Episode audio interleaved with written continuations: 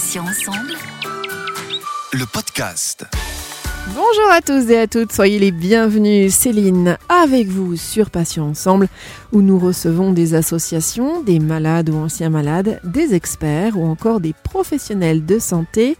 Aujourd'hui, j'ai invité Célia Cardozo, présidente de Tintamar, une association qui vient en aide aux enfants touchés par une malformation anorectale appelée MAR, ainsi qu'à leur famille. Célia, bonjour, bienvenue et merci d'avoir accepté notre invitation sur Patients Ensemble. Bonjour Céline, je suis ravie d'être avec vous aujourd'hui.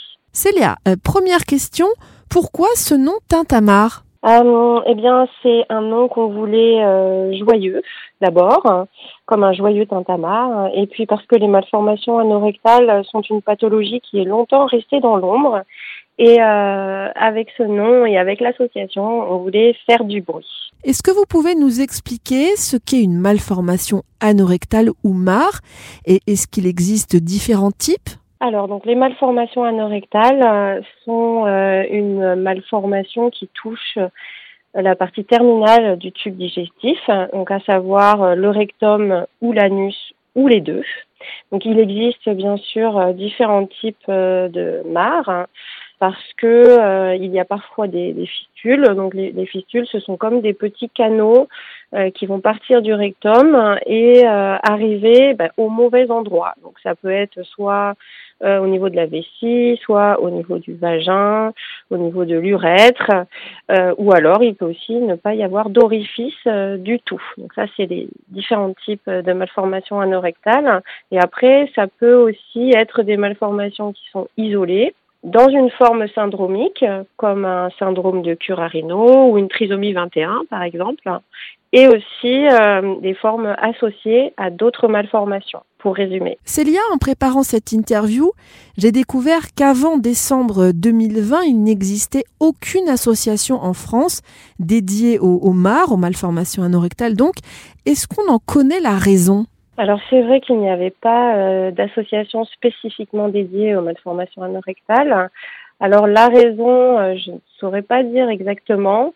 C'est vrai qu'il y a eu des tentatives de création euh, d'associations en 2000 et 2010. Il y a des statuts qui ont été déposés par, par des parents, mais les associations finalement ne se sont pas développées et c'est resté voilà, resté un peu comme une, une coquille vide. Après, Maintenant, l'association a presque un an d'existence.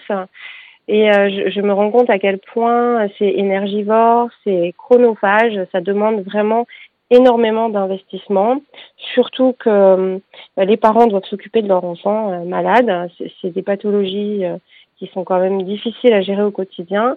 Donc je, pense que c'est pour ça que ça n'a pas été possible avant. Voilà, moi ma fille est, plus grande, donc j'ai plus de recul et plus de temps.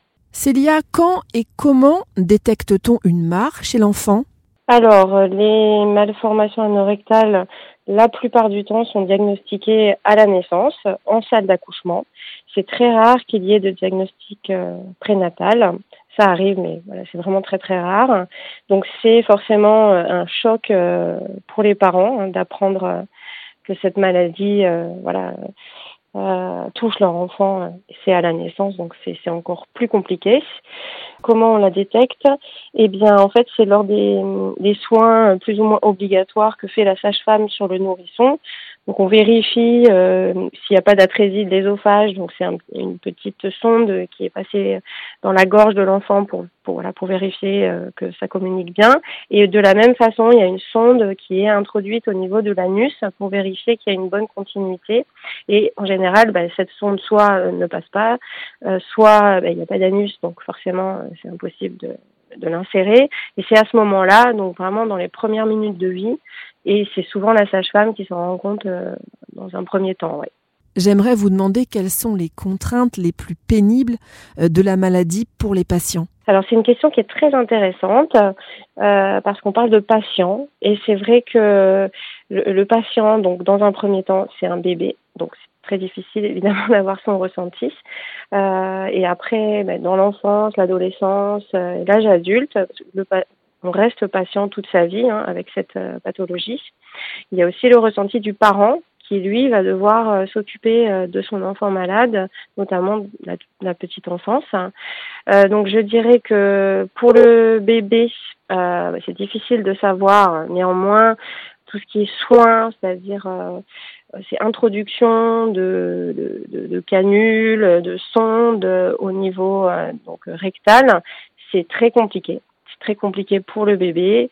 Euh, souvent, euh, c'est douloureux, ou si ce n'est pas douloureux, c'est traumatisant de toute façon. Euh, ensuite, quand l'enfant est plus grand, ce qui est difficile, ben, c'est toujours ces soins qui vont être quand même en continu. C'est le fait d'avoir des fuites, c'est le regard des autres. Et à l'adolescence, eh bien, c'est vrai que souvent les, les soins, lavements, etc., sont sont très contraignants, obligent euh, à avoir du temps euh, pour s'occuper de sa santé, alors qu'on a envie de faire autre chose, surtout quand on est adolescent. Euh, pour les parents, ce qui est très traumatisant, c'est encore une fois l'introduction de sondes, euh, bougies, etc., pour pour faire que l'enfant puisse évacuer correctement. Voilà, ça c'est vraiment très très compliqué à gérer. Est-ce qu'une intervention chirurgicale est envisageable euh, pour réparer éventuellement une malformation anorectale? Alors, euh, en fait, une opération chirurgicale est indispensable pour euh, réparer une mare à la naissance parce que souvent le, le bébé n'a pas la possibilité d'évacuer les selles, donc il faut opérer dans les 24 heures. Euh, donc ça va être soit une euh, anorectoplastie si c'est possible, c'est vraiment l'équipe chirurgicale qui définit euh, la, la, procédure et qui définit quel type d'intervention, ou alors ça va être une colostomie, c'est-à-dire une stomie de décharge qui va permettre au bébé d'évacuer les selles donc dans une poche sur sur le ventre. Mais de toute façon, il y a une intervention chirurgicale, voire plusieurs. C'est au moins une. Et puis après, ça peut être euh, trois, quatre, cinq. Ça dépend vraiment de la pathologie initiale. Et ça va dépendre aussi euh, de, de, bah, de la qualité de la première opération. Célia, si une opération est pratiquée sur un enfant jeune, donc à un stade précoce, est-ce qu'il a de bonnes chances de vivre normalement par la suite? Alors le fait de pouvoir euh, finalement vivre normalement entre guillemets, euh, ça va pas être conditionné. Euh, enfin, ça va pas. On pense que ce n'est pas conditionné euh, finalement à la précocité de la chirurgie. En fait, la chirurgie de toute façon est indispensable. la plupart du temps, elle a lieu voilà, soit dans les 24 heures après la naissance, soit à peu près un mois après la naissance s'il y avait la possibilité euh, d'évacuer les selles. Après, ce qui va vraiment impacter la qualité de vie, ça va être la qualité de la chirurgie. Donc, il vaut mieux euh, que la chirurgie soit effectuée par un, chirurgien qui a l'habitude de ce type de pathologie plutôt qu'un chirurgien qui en a opéré peu. Euh, et ensuite, ce qui va conditionner également la qualité de vie, ça va être le suivi, parce qu'il y a un parcours de soins voilà, à suivre sur le long terme. Euh, et ça, ça va vraiment conditionner la qualité de vie euh, de du, patient euh, et euh, aussi bien dans l'enfance qu'à l'âge euh, adulte. Et après, bien évidemment, tout dépend de la pathologie initiale, puisqu'il y a différents types de malformations anorectales. Certaines ont un bon pronostic et d'autres moins bons. Certaines vont affecter les sphincters, par exemple. Et c'est vrai que quand on a des, sphincters faibles ou absents, comme ça arrive, forcément, la continence va être beaucoup plus compliquée à acquérir.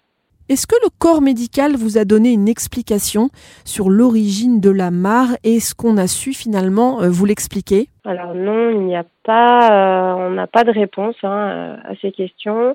Alors ça va dépendre de la de la forme de la malformation. Quand elle est isolée, on part du principe que c'est vraiment congénital, donc c'est pas de chance. Voilà, c'est pendant l'embryogénèse, ça apparaît sur le premier trimestre de la grossesse. On ne sait pas pourquoi. Euh, voilà, c'est des choses qui arrivent. Par contre, quand c'est une forme syndromique dans le cadre de malformations associées à d'autres malformations, là on soupçonne des origines génétiques. Donc pour les syndromes, c'est des origines génétiques qui sont identifiées. En revanche, pour les malformations associées, euh, il n'y a pas encore eu de recherche euh, génétique, à ma connaissance en tout cas, euh, et c'est quelque chose sur lequel l'association est en train de travailler justement pour pouvoir faire du séquençage euh, génomique pour pouvoir essayer de trouver euh, d'où viennent ces malformations associées, incluant une malformation anorectale. Alors Célia, euh, j'imagine que l'hygiène de vie et l'alimentation des enfants touchés par une mare doit être stricte. Est-ce que vous pouvez nous donner quelques exemples de règles nutritionnelles à respecter? Alors c'est vrai que l'alimentation va entrer en ligne de compte dans la gestion de la maladie au quotidien. Néanmoins, euh, c'est pas l'élément principal euh, qui va permettre d'avoir une qualité de vie euh, correcte. Donc, euh, c'est pas un régime restrictif, hein. c'est un régime, on va dire équilibré surtout. Euh, essayer de voilà de, manger le plus équilibré possible, boire suffisamment d'eau. Après, les règles nutritionnelles qui sont importante, on va dire, c'est euh, de faire attention à l'apport en fibres euh, solubles et insolubles. C'est-à-dire que les fibres insolubles sont à éviter. On va les retrouver dans les légumineuses, par exemple, ou alors les fruits oléagineux. Donc, c'est pas à proscrire, mais c'est à limiter. Célia, comment vous joindre facilement si les auditeurs et auditrices souhaitent avoir plus d'informations? Alors, pour avoir plus d'informations, euh, je vous invite euh, à consulter notre site internet, donc euh, qui est asso-tintamar.org, et vous pouvez également nous joindre par téléphone au 07 49 46 28 08. On a également une page Facebook et un compte Instagram. Et pour conclure cet entretien, Célia, qu'aimeriez-vous dire aux parents des enfants touchés par une mare Alors j'aimerais leur dire que les enfants qui sont touchés par cette pathologie sont vraiment des enfants qui sont extrêmement courageux, qui ont une joie de vivre qu'on retrouve rarement chez d'autres enfants, je trouve. Euh, ils sont souvent très vifs, euh, très intéressés, ils ont un goût de vivre euh, qui est vraiment extraordinaire. Donc ça vaut vraiment le coup de se battre pour eux. Euh, c'est un parcours qui est long et compliqué. C'est vrai que être parent d'un enfant avec une malformation anorectale, bah, c'est une épreuve. Mais euh, en même temps, euh, c'est un tel bonheur d'avoir ces enfants dans nos vies que il faut voilà continuer à se battre et surtout aussi se faire confiance. Voilà, se faire confiance et avoir confiance en la vie. Célia Cardozo, merci infiniment d'avoir euh, accepté de participer à cet entretien. Je rappelle donc que vous êtes la présidente ainsi que la fondatrice de Tintamar. C'est une association qui aide et soutient les enfants touchés par une malformation anorectale et qui vient également en aide à leur famille. Je vous souhaite une très bonne journée Célia et je vous dis à bientôt sur Patients Ensemble. Merci beaucoup Céline euh, pour cette interview. Ça a été vraiment un plaisir pour moi de pouvoir échanger avec vous. Merci à tous, chers auditeurs et auditrices, pour votre fidélité. On va se donner rendez-vous jeudi pour un nouveau podcast, un nouvel invité et bien sûr un nouveau thème. Retrouvez nos podcasts deux fois par semaine, les mardis et jeudis, en ligne dès 9h sur patient avec un s-ensemble.fr, mais également sur les plateformes de téléchargement Spotify, Ocha, Deezer, Apple et Google Podcast. Passez une excellente journée, je vous dis à bientôt et d'ici là, prenez bien soin de vous et des vôtres. Salut, salut. Patient ensemble. Le podcast.